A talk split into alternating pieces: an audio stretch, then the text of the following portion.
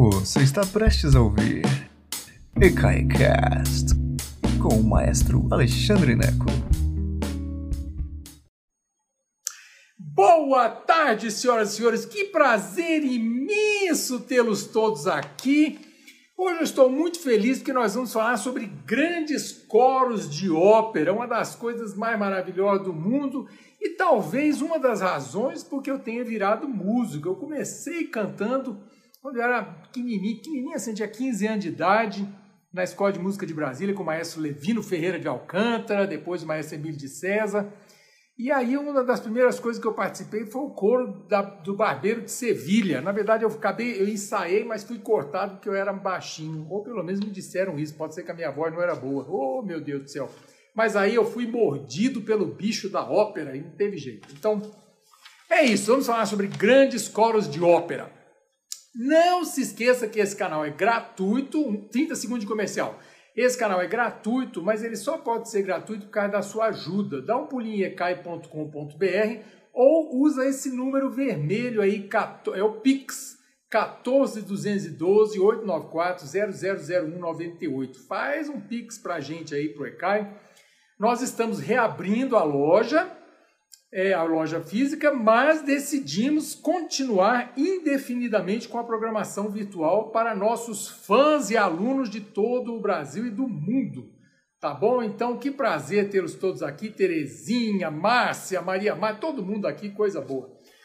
E também estamos reabrindo a loja. Vou fazer um desabafo aqui já antes de começar mais uma vez. Olha que você acredita que hoje funcionário foi abrir lá o ECAI, o John, nosso queridíssimo John, gigante, gentil, descobrimos que o nosso hidrômetro foi furtado. Você acredita? Quem é que furta um hidrômetro de uma loja para fazer o quê, meu Deus do céu? Então estamos sem água. É possível que leve aí uma semana para tudo isso a conta resolver, mas que abacaxi, que pineapple, né?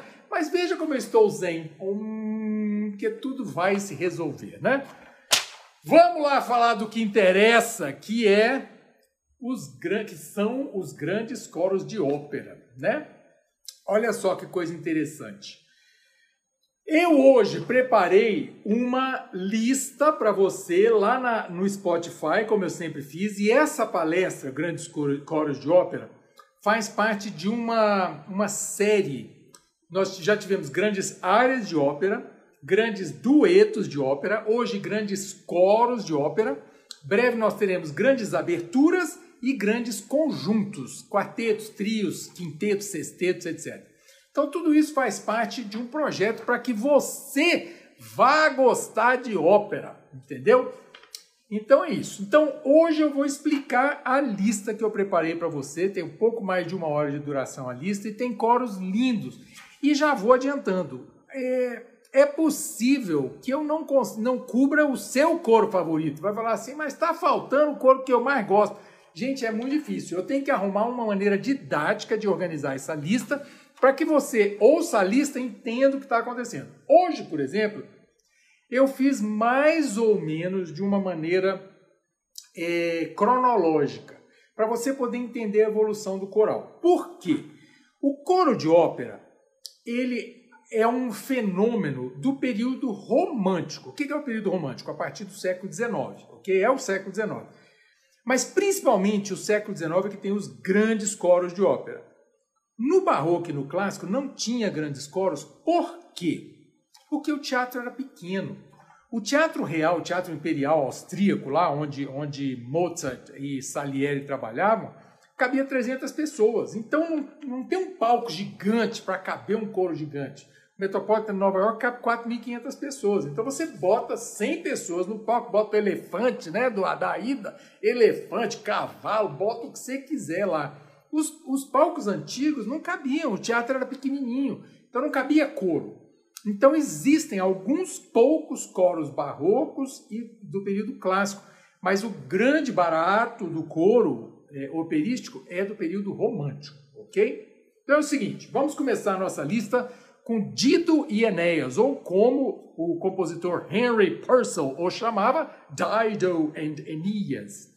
E Dido é a rainha de Cartago. Você tem que ir lá ver um pouquinho sobre a, a, Helena de Troia, é aquela história lá. Então a, a, a ópera Dido e Enéas estreou em 1689. Lembra que a, a ópera foi inventada no Barroco, a gente considera a primeira ópera Orfeu, do Cláudio Monteverdi.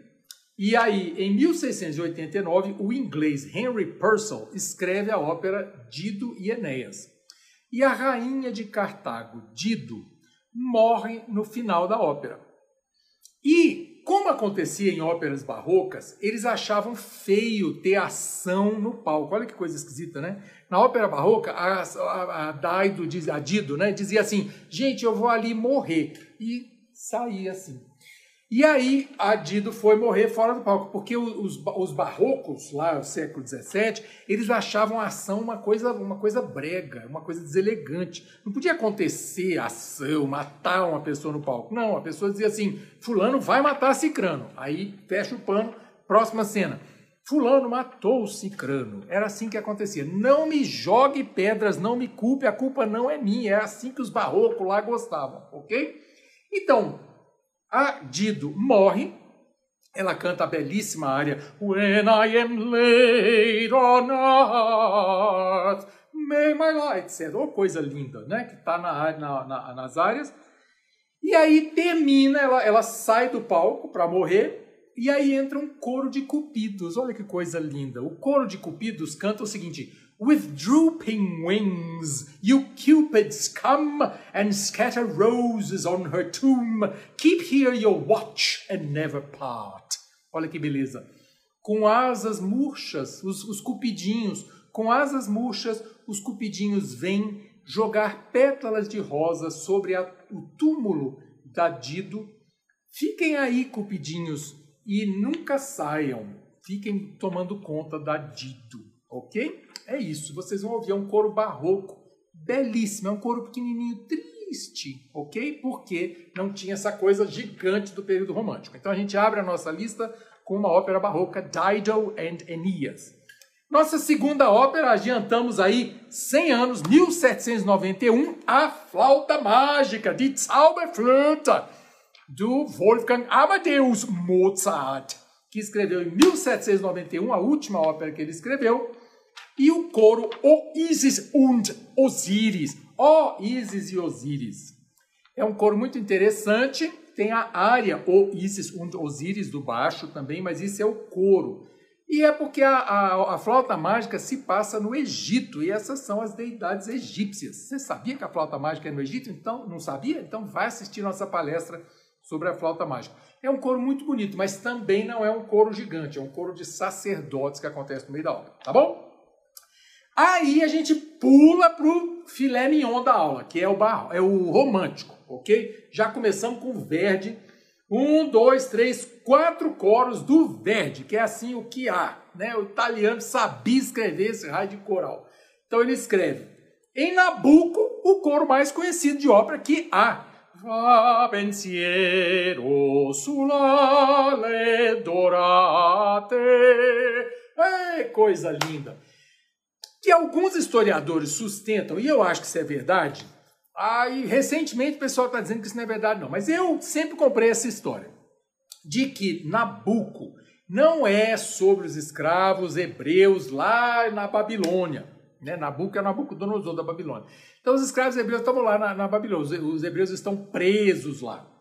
E aí, só que acontece que esse coro é, foi usado numa época em que a Áustria havia invadido Milão. Então, é, que Milão na no, no norte da Itália. Então cruzou os Alpes lá entrou em Milão. Então, conta a lenda que Verdi escreveu esse coro dos escravos hebreus, é, porque o que eles estão dizendo? Vai pensamento, vai pensiero, sulale dorate, vai pensamento nessas alas, essas asas douradas, passa por esses montes, né? E chega lá na minha terra natal. Então, ele está dizendo, ele está, na verdade, conclamando uma união italiana contra a Áustria. A gente não tem certeza disso. Eu adoro essa história e estou vendendo peixe pelo preço que comprei, tá bom? É o cor mais lindo do mundo. Adoro os italianos, considero meio que um hino nacional lá, tá bom? Então tá aí, Nabucco, 1842 de Verdi, o coro dos escravos hebreus. Em seguida, dez anos depois, 1853, no Trovatore, Il Trovatore, o coro dos ferreiros, são os ciganos que estão lá na aurora, tá começando a, a amanhecer, e eles dizem, vedi le fosche noturne spoglie. A noite está acabando, a gente vai aqui trabalhar e vai falar bem de vinho e de mulher, que é o que a gente gosta. E daí, pá, pá, pará, pará, pará, pará, pará, tá. Isso tem essa melodia bonita e tem o pessoal nas bigorna, batendo nas pá, pum, tá, pum, pará, pum. Então você vai ouvir um barulho de bigorna, é porque é a bigorna mesmo, ok? Só que evidentemente é a percussão, não tem uma bigorna, tá bom? Mas é isso, il trovatore.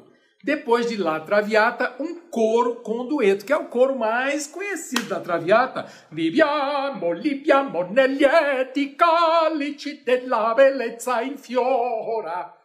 Eu coloquei para você o Pavarotti e a Sutherland, italiano e australiana, cantando o Libiamo, Alfredo e Violeta se apaixonam, e esse é o brinde. Brindisi, em italiano chama, é o brinde. Então eles estão lá no meio de uma mesa, uma festa na casa da Violeta, e o coro todo se junta ao casal de pombinhos apaixonados. Coisa mais linda do mundo. E eles brindam, é aquela festa maravilhosa. Então, tá aí. Então, três coros do, do Verdi no começo da assim, no auge da carreira: Nabucco, Trovador e Traviata. E um grande coro mais para o final da carreira do Verdi. 30, 20 anos depois, desculpa, em 1871, Verdi escreve a Aida que é, se eu não me engano, a penúltima ópera dele. Ele escreveu Falstaff depois, aliás, Falstaff e Otelo depois. Então, a antepenúltima ópera dele.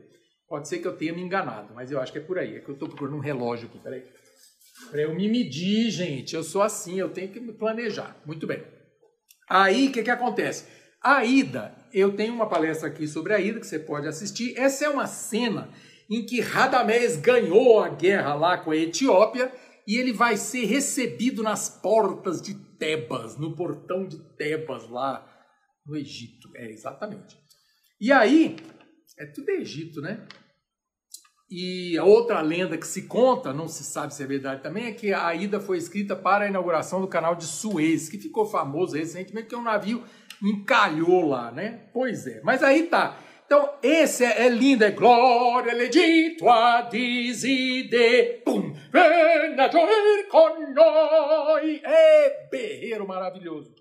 Olha que interessante, glória ao Egito e a Iside. Quem que é Iside? Iside é italiano para Isis. Isis e Osíris, lá do, do coro da flauta mágica, é a Iside. Em italiano não é Isis, é Iside, ok?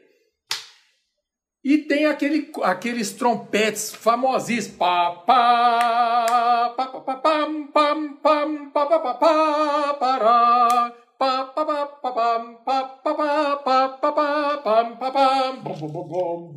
Pra que que tem esse trompete? É para entrar para pessoal, para as tropas marcharem. E aí teatro que tem dinheiro, gasta para chuchu, bota elefante no palco, cavalo, não sei o que cavalo está fazendo deserto, mas bota lá e tal, essa coisa toda, elefante faz cocô no palco, todo mundo junto e tal, essa coisa toda. Entra todo mundo no palco. Então é longuíssimo, é para teatro que tem muito dinheiro, só monta a ida quem tem muito dinheiro. Ou então faz como eu fiz, toda vez que eu rejo esse coro é só assim, concerto, né? Não dá para botar os elefantes no palco, eu odeio. Já pensou o tamanho de cocô de elefante no meio do ar? Isso é coisa de ópera, ópera é assim, né? Então tá aí os quatro coros do Verdi. Dentro do período romântico, olha que coisa interessante. Wagner, a gente sempre associa Wagner a uma coisa. É, a, a, harmonia de Wagner é mais complexa do que a harmonia de Verdi, sem dúvida. Só que o que é fantástico sobre Wagner é que ele escreveu muita coisa complexa antes do seu tempo. Wagner também era um gênio, assim, ele era um saco, era um sujeito, um fiado da puta, um cachorro sem vergonha.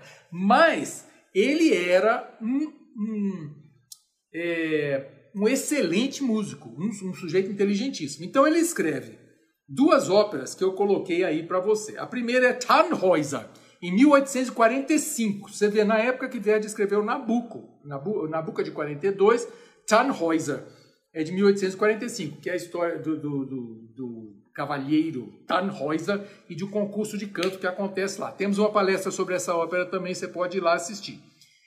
O coro mais lindo do mundo é o coro dos peregrinos. Tannhäuser vai para Roma lá, pagar uma promessa, pagar uma penitência.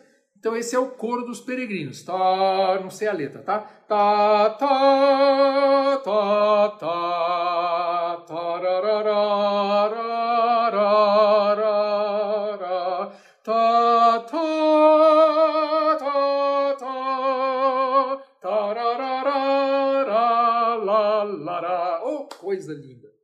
Esse coro fez tanto sucesso, mas tanto sucesso, que uma tradição que eu já mostrei nos, nos, em outras, outras aulas é a tradição da transcrição. Liszt, que era o grande pianista, Franz Liszt, húngaro, foi um dos grandes pianistas do século XIX, ele gostava de fazer transcrições. Para que, que era a transcrição? Não tinha CD, né, gente? Não tinha Spotify na época. Não sei se você vai saber, se você, né, o pessoal, o pessoal mais jovem não sabe nem o que é um LP, né? Então, lá no século XIX não tinha Spotify, não tinha CD. Então, para ouvir suas melodias favoritas, você uma das grandes modas da época era tocar ao piano. Só que como que você vai tocar ao piano um coral? Como você vai tocar em ópera um dueto, em casa um dueto, um coral? Tem jeito. Aí Liszt e vários outros compositores faziam o que a gente chama de transcrição. Transcrevia para o piano ou para qualquer outro instrumento, mas geralmente para o piano para você poder tocar na sua casa, numa festinha, porque não tinha rádio, né? não tinha LP, não tinha nem gramofone, e aí o pessoal tocava ao piano para enterter, o, né? servia um licorzinho de genipapo, um pastelzinho de Belém, ó que delícia, um cafezinho gostoso coado na meia, e aí tocava. E Liszt fez uma transcrição do coro dos peregrinos de Tannhäuser, e eu coloquei isso lá na lista para você. Então tem o coro de Tannhäuser, e aí uma peça para piano que é o, a transcrição do Liszt, Franz Liszt. E para terminar essa parte do Wagner, tem um outro coro famosíssimo dele, que é de Lohengrin, que é de 1850, a marcha nupcial. Pam, pam, pam, pam, pam, pam, pam, pam, Pam, pam, pam, pararari, la, la, la, pam, pam, pam, pam. Oh, trem lindo, é lindo de morrer. É onde a Elsa vai se casar com o cavaleiro misterioso que mais tarde descobrimos que é o Lohengrin. Eu não fiz ainda a, a palestra dessa ópera, não, um dia eu vou fazer. Muito interessante, mas confusa para chuchu. Tem um cisne que chega voando, com... é uma confusão. Essa marcha nupcial, não confundir essa marcha nupcial pam, pam, pam, pam, com a marcha nupcial do Mendelssohn para os Sonhos de uma Noite de Verão de 1842, que é aquela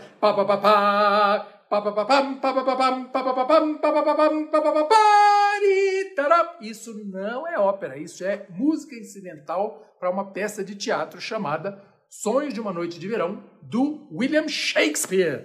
E a música é do Mendelssohn, tá bom? Então, essa marcha nupcial, que é coro de ópera, pam, pam, pam, pam, tem até uma tradução para o português que é horrorosa, que é em altos sons, vamos cantar ou algo assim. Já cantei muito isso em casamento. Ê, meu, minha vida. Maria Maia lembra disso, né, Maria Maia? Tá assistindo a gente aí. O que mais? Aí a gente vai para o final do século XIX. Cavalaria rusticana, eita! Eita couro maravilhoso! Cavalaria Rusticana tem palestra aí também. Eu tava meio dodói da, com a Covid quando eu fiz a palestra, então eu tô meio abalroado assim. Mas tá aí. Cavalaria Rusticana é de 1890, um típico exemplo do verismo. O verismo é uma espécie de realismo na ópera, onde, onde fala-se de temas é, reais, temas assim pobreza, sabe assim, eu, você, sabe, gente que não tem importância nenhuma na fila do pão. Então, assim, fala sobre a realidade da vida humana. Então, nesse caso, Cavaleiro Rusticano é uma vila no sul da Itália e é tipo assim, a ciumeira de um sujeito por uma sujeita, mas é gente que ninguém sabe quem é, não é uma pintora famosa, não é nada disso. Então, Cavaleiro Rusticana, Verismo, 1890, Pietro Mascagni. O coro, belíssimo, que, que acontece? Toda a ação da ópera acontece no dia de Páscoa, na véspera e dia de Páscoa. E aí, a Santuzza, ela traiu o marido, ela pulou a cerca. E aí é dia de Páscoa, e tá, tem a procissão. Regina Celli letare. Então tem, olha, é, é, isso aqui é bonito no verismo, essa coisa assim, esse choque. A Santuzza, pecadora, porque pulou a cerca, e tem a procissão da igreja, da, da rainha Regina Celli, rainha dos céus, a, a procissão passando. Então, essa essa dicotomia uh, ética que Mascagni coloca aqui é muito interessante, porque ela, a, a Santuzza, canta Ineggiamo, il Signor non è morto, celebremos, o Senhor não está morto, o Senhor não morreu, é Páscoa, mas ela é pecadora. Só que estamos no verismo, então é essa coisa assim, o coro é maravilhoso, maravilhoso. 1890. E, falando em coro e pecador, o coro seguinte eu fiz de propósito essa, essa dobradinha, porque eu sou muito inteligente, eu sou esperto igual o Wagner, só que eu não sou cachorro sem vergonha igual ele.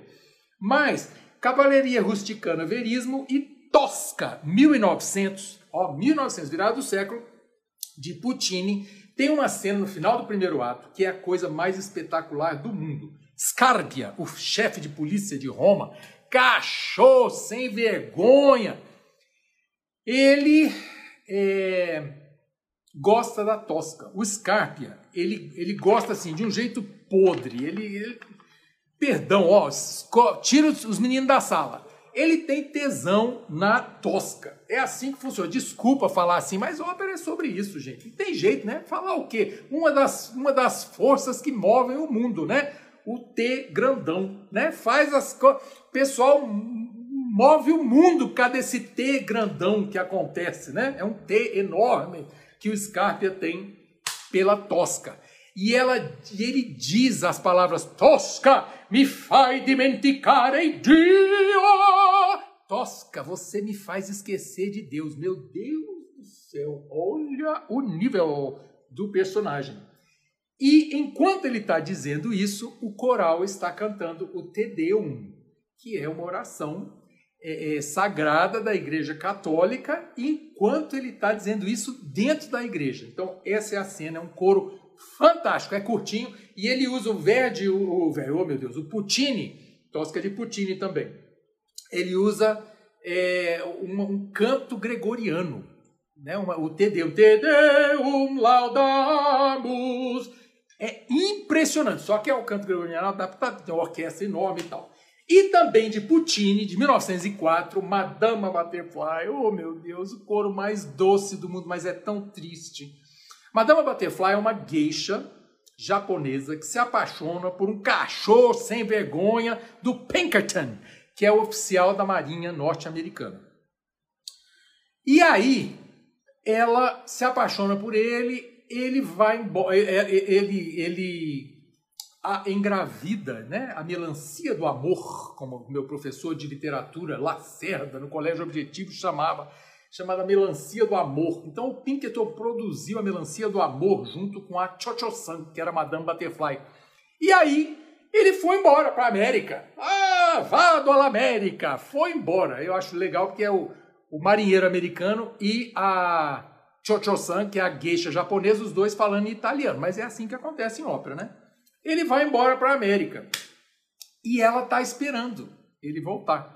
Ela agora, esperou, passou anos, que o, o menininho, o filho dele, agora é um rapazinho. E loirinho, japonês loirinho. E aí ela está esperando ele voltar. Ela sabe que o navio chegou, ela está na Baía de Nagasaki, ironia do destino, é, a Madame Butterfly se, se passa em Nagasaki. Então a Baía de Nagasaki, ela vê a Baía de Nagasaki da casa dela, vê o navio americano chegando e ela está então esperando silenciosa o Pinkerton voltar. E você ouve o coro de Boca Chiusa. Boca Chiusa em italiano é isso aqui, ó. Ok?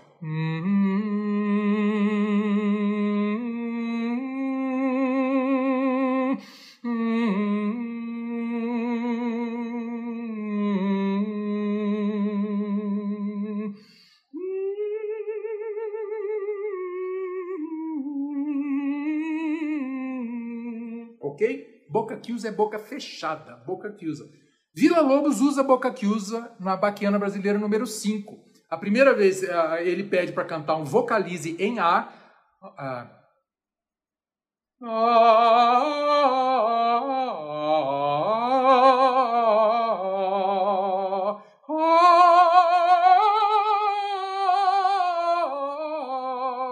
a segunda vez, Vila Lobos pede em Boca que usa.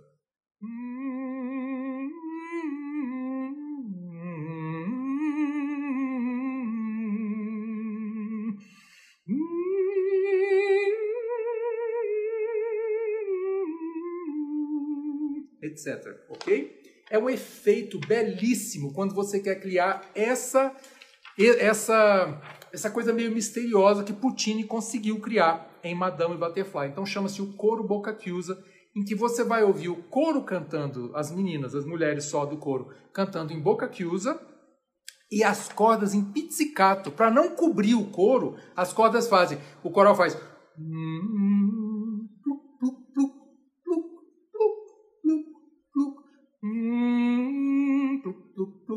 Então você vai ouvir coro em boca chiusa, boca fechada em italiano, e violinos e violoncelos e violas em pizzicato, que é esse efeito.